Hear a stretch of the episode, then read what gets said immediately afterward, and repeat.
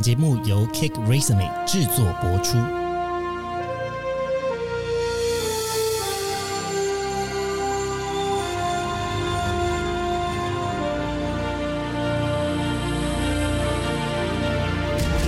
欢迎来到职涯探险，我们将固定在每周分享职场与人生的真实现场，图鉴各种职场生活丛林中的经验故事。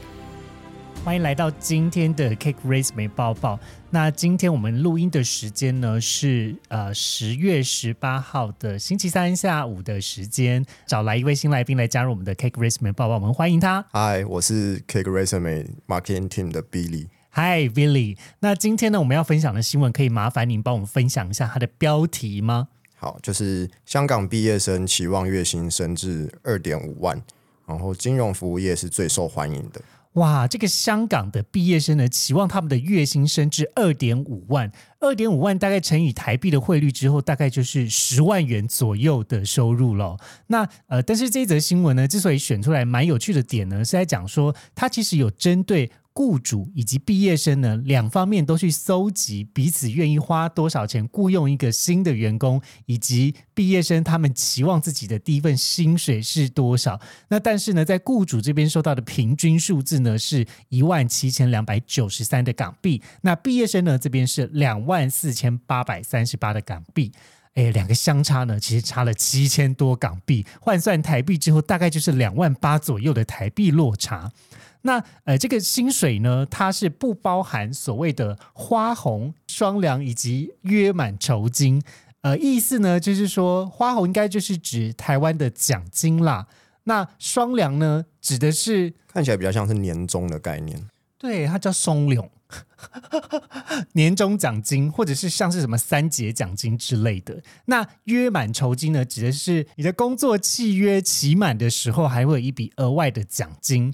那这个调查呢，它其实是针对了八个学校哦，分别做调查，总共有收集了毕业生呢，总共是四百四十九份。雇主的问卷呢，总共是两百一十七份，还有二十三个行业的雇主来做一个交叉的分析跟数据的呈现。好，哎，提到这里，请问一下，Billy，你在做第一份工作的时候，你自己有期待薪水可以收多少吗？呃，因为我自己是新闻系毕业的，是，然后那个时候本来就在找新闻相关的工作，然后我的第一份工作其实呃自己的期待是蛮简单的，希望可以在三万块以上就好。虽然说以自己现在的角度看起来，那个时候好像听起来这个期望有点可怜吗？啊，有一点可怜吗？对，就是因为因为因为我觉得可能随着基本工资的调整，现在的大学毕业生可能对于自己的第一份工作的期待薪资可能会更高一点。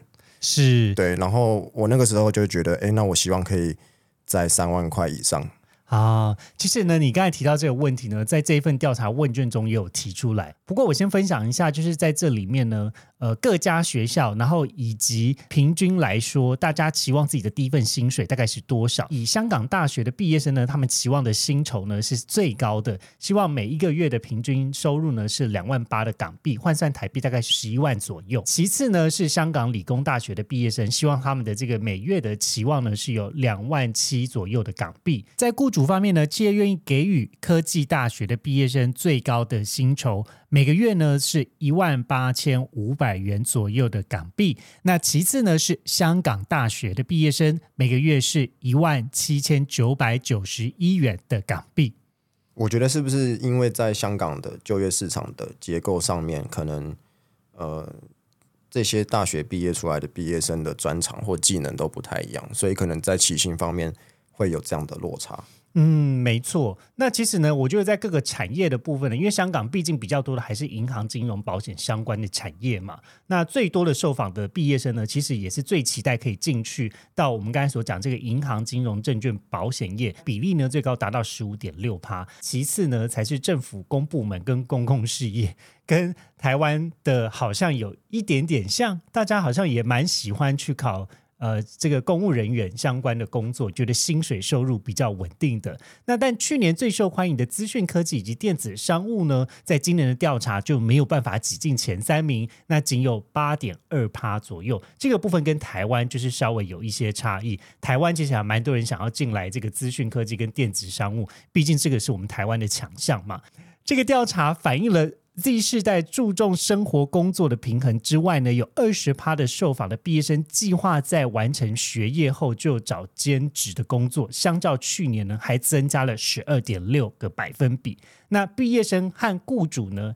一致都是认为年终奖金才是最有吸引力的员工福利，在毕业生这边有四十趴的毕业生是这么认为，但是在雇主这边呢，则是认为有七十点九趴。刚刚讲的这个是一致认同，另外一个部分呢，有一些不一样的地方哦。首先呢，三十九趴的毕业生会期待企业可以进行每天啊每周只有四天的工作制度。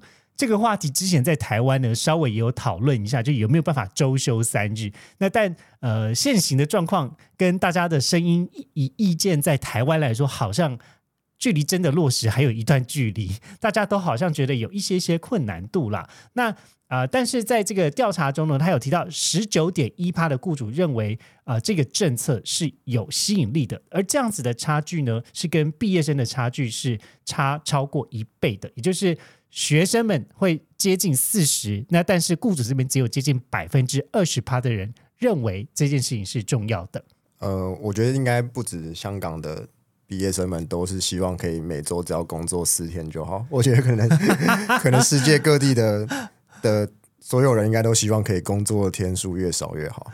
哎，对了，大家当然是希望钱多事少、离家近，这样是最棒的。但不过现实层面呢，就是那我们要看有没有这样子的工作，跟你有没有这样子的技能啦。回应刚刚 Billy 在前面所提到自己在找第一份工作的担心哦，这边也有提到说，大家觉得最困难的呢，其实是在找工作的时候，毕业生们觉得最困难的第一个项目呢是缺乏工作的经验，有五十八趴的人呢觉得这件事情很困扰他。其次呢是竞争激烈的就业市场，呃，投给这个选项的人有占比有四十三趴。那另外呢，他们也面临到自己的专业的职位可能不够多，有三十三点四个百分比。然后薪酬不符合期望是二十七点七相关的问题。呃，八大毕业生的薪酬排行呢，这一个调查呢，则是就针对他们真的找到第一份工作之后，去搜集每一个大学的平均数字。诶，这个数字跟大家的期待数字，还有雇主愿意给的数字，稍微又有一些不一样喽。这边跟大家分享呢，在今年的八月份呢，同样是由 Business Digest。的这个网站呢做出来的统计，香港的八大毕业生平均的月薪，香港大学则是拿的最多，是呃三万零九百一十七。第二高呢是中大，是三万零五百。第三高是教育大学，两万九。其实呢，这个普通平均的薪资呢，都还是比起台湾多的非常多。没错，果然香港是一个物价高，然后收入也高的地方了。我们之前在 K Christmas 报报里面有跟大家分享说，大家对于第一份薪资，还有各地在买房的水准之上，造成大物价水准跟平均的底薪稍微是有一些不同的。好，那最后呢，要来跟大家分享的呢，也就是。八大毕业生的各科薪酬哪一种排名是最好赚的？请问比利有觉得有猜猜看到底哪一个科系或是哪一个领域是最赚钱的吗？呃，我觉得应该还会是科技产业，或者是可能医生师资辈的，可能应该会是薪水最高的吧。对，哎，其实我听说呢，在香港那边当医生，特别是牙医，很赚钱。那这个调查呢，其实啊是针对二零二一年到二零二二年度大学毕业生的平均月薪哦。假设如果你今天念的是医科、牙科还有护理科，那平均你们的月薪大概是约四万一千元左右的港币，那换算台币大概是十二万左右，而且是刚毕业的薪水。第二高呢，有一点意外。居然是教育科，所以在香港做教育科的工作呢，诶，有三万左右的港币的收入。第三名呢，则是商科和管理科，有两万四。哇，这边的落差开始有一点大了。接下来是理科，大概两万三，然后工科跟科技科是两万二，社会科呢，则是。两万二左右，接近工科的这个收入，文科以及人文科学科是两万左右的港币。我觉得这边有个蛮有趣的观点是，可能是因为香港的产业结构的关系，所以它的商科的呃平均月薪还比理工科类的还要高。对，感觉在呃以台湾的市场来讲的话，可能是相反的状况。没错，在台湾的话，可能是会觉得二类组普遍是来说比较赚钱，但这也是跟台湾有相对比较多这样子的工作机会。然后以及呢，台湾其实要进入二类工作的话，有蛮多是甚至是要研究所毕才进入职场的。那这样子的相形之下，你只念大学文凭，然后进去的薪水跟念到研究所的文凭的薪水，可能稍微会有一些差异啦。那不过当然，呃，香港这边过去有蛮多的这个金融的外商，也是在香港这边。有呃分公司，或甚至是这个 APEC 区的总部是设在香港，那也因此他们这边会有比较多的高的管理值的机会。跟大家分享一个有趣的内容哦，就是在薪酬的升幅的方面呢，是商科跟管理科的升幅最高，在二零二。一到二零二二年的这个涨幅呢，是年升十二点九趴，由平均的两万一升到两万四，增加了两千七百五十港元。记得要乘以四，大概就是增加一万一万一左右的薪水。其次呢，是理科升幅达到十一点七趴，那由两万一呢增加到两万三，增加也是大概台币一万元左右的这个涨幅。好。那最后一个要来跟大家分享的呢，也就是我们刚才前面开头有提到的，是八大毕业生期望薪资以及雇主愿意给的落差有多少？有针对这个落差呢做了一个统计。那这个落差呢，在港大的落差的差距呢是有。九千左右，其中落差最大的可能是较大的学生，呃，他们期待薪资呢是希望有两万八的港币，但是雇主愿意给予的这个薪资呢，则是一万五左右，落差达到一万二的港币。第二大的呢，则是在理大的学生，呃，这个理大呢，他们期待自己毕业的薪资大概是两万七港币左右，那但是雇主愿意给的薪酬呢，则是一万六，相差有超过一万一。好的，那今天 K Christmas 报报的新闻就分享到这里，接下来就到我们职缺快报的时间喽。接下来又来到我们职缺周报的时间，那我们今天一样找来 Patrick 来跟我们分享一个职缺的机会。Hi Patrick，Hello，大家好。哎，那我们今天想要分享的这个机会是什么样子的职缺啊？是储备的理财顾问的工作。储备的理财顾问，他大概会需要多久的工作经验呢？嗯，其实他大概只需要应届毕业生，其实也可以，或者新鲜人也可以，也可以。然后他可能有工作一小段时间。比如说，他可能之前过往是寿险业务，或者一般一般的传统型的呃外勤业务这些的部分，他们想要做转职，那他只需要有一张的金融证照就可以了。所以，它比较像是保险跟金融产业的工作。呃，它主要是银行体系，它是金控的理专。金控的理专，嗯，了解了解。只是他可以接受保险业务啊这些的部分，他们的出身，比如说不动产保险业务，那他们可能想要做转职，他以后未来希望他可以去帮客户做一些资产配置啊。对，了解了解。那这个证照一样也是跟呃之前我们讲的是。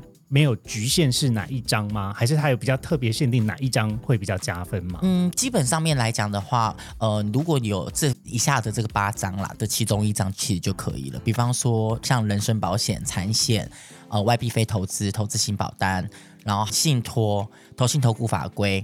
好，那他的工作地点呢？他的工作地点其实，在呃全台基本上都有机会，所以只需要就是大家想要做，然后。呃，都可以来试试看。嗯，哎，那接下来来到我们最关键的问题喽，他有这个薪资的范围大概会落在多少的区间吗？哈，他们家其实蛮特别，他们家其实现在这个储备的计划是分两个阶段的薪水。第一个的部分是他如果是大学毕业的话是四万，那如果是硕士毕业的话可以到四万二。哇，起薪算是蛮高的耶！对对对对对，还不错。这个是只有底薪，还没有额外的奖金，对不对？还没有。嗯，其实我觉得应该是讲说整体的部分来说，因为它是毕竟是储备计划嘛，所以它有一个很完整的教育训练。比方说，在前半年的时间点的部分，它其实是有一些基本上面的通识课，还有包含到证照的慢慢的培训，让你成为一个正式的理财的专员。所以当然相对的，其实在前三个月是不会挂任何业绩目标。那三个月到六个月的这段时间的部分来讲，其实呃只需要挂一半正式理专的一半的业绩而已。那大概第七个月就会转成正式的理专，薪水也会往上调。了解，所以在前面的这个呃教育训练，其实算是蛮完整也蛮用心的。对他们会统一在总行就是受训。嗯好，那呃，关于这个职务，它有没有在英语能力上面的要求呢？嗯，完全不需。好，这个植物的话，它有没有一些特殊的亮点呢？比如说跟同产业啊比起来的话，嗯、我觉得这个亮点的话，来自于其实现在业界的部分来说，还蛮喜欢，一定大家都是喜欢呃有经验的理专。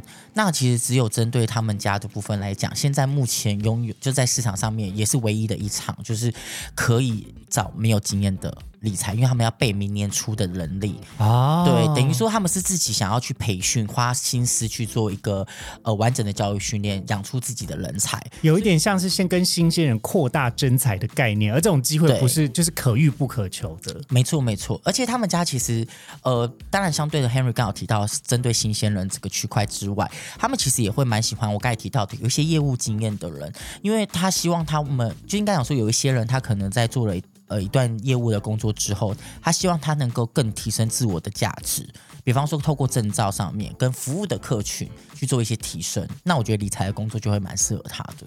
哦，那呃还有需要补充的资讯吗？好，这一场的说明会的部分是最后一场，会在十月二十八号礼拜六的时间点一点多一点半的时间，会有大家一个统一的说明会、座谈会的方式。